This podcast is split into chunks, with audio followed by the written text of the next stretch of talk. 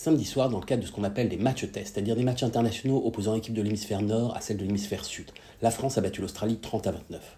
La saison internationale qui a donc démarré ce week-end est clé pour le rugby français, avec l'organisation dans moins d'un an de la Coupe du Monde sur le territoire national. Après leur grand chelem dans le tournoi des 5 nations, les Français font figure de grands favoris. Et ils ont réussi face aux Wallabies, comme surnomme les Australiens, leur 11e victoire d'affilée. Autour d'Antoine Dupont, dont je vous ai déjà parlé ici, le meilleur joueur au monde actuellement, une génération dorée, championne du monde junior en 2018 et 2019. Pour les anciens, il faut bien réaliser que l'époque de Garué, qui était à la fois agriculteur et capitaine de l'équipe de France, ou de Blanco, arrière phénoménal et kinésithérapeute, est révolue. Les actuels joueurs français vivent dans l'ère professionnelle depuis toujours. Ils s'appuient sur un encadrement extrêmement important et compétent et utilisent toutes les nouvelles technologies possibles.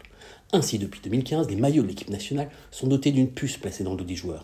Elle permet de connaître leur activité en temps réel. Fréquence cardiaque, vitesse, accélération, choc subi. Tout ça pendant les entraînements comme pendant les matchs. Pareil, depuis un an maintenant, un peu plus d'un an maintenant, dans le cadre d'une expérimentation menée par la Fédération internationale de rugby pour évaluer les chocs, les joueurs évoluent avec des protège-dents connectés. Grâce à cet objet assez original, en fonction du niveau de serrage des mâchoires, il est possible d'estimer les risques de commotion cérébrale.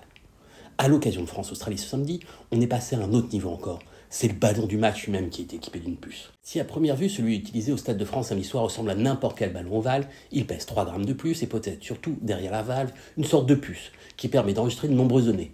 Mesure en temps réel du sens de rotation, vitesse et distance de passe, trajectoire du coup de pied, temps de vol au sol et ballon en main. Bref, des dizaines d'infos par seconde se réjouit le staff de l'équipe de France, avec toutes les datas récoltées, des stratégies pour être proposées par les entraîneurs en temps réel, quasi réel. Si pour l'instant Fabien Calquier, l'entraîneur du 15 de France, se montre publiquement réservé sur l'utilisation qu'il compte en avoir, on peut penser que des spécialistes vont imaginer toute une série de possibilités et ainsi faire évoluer le rugby vers davantage de puissance, de force, pour ne pas dire de robotisation. Que les puristes se rassurent pour autant. Pour battre les Australiens, plus que toutes les données du monde, c'est bien le fameux French Flair qui a permis à Damien Penon de crucifier à 4 minutes de la fin du match la défense australienne. Ouf, l'honneur est sauf.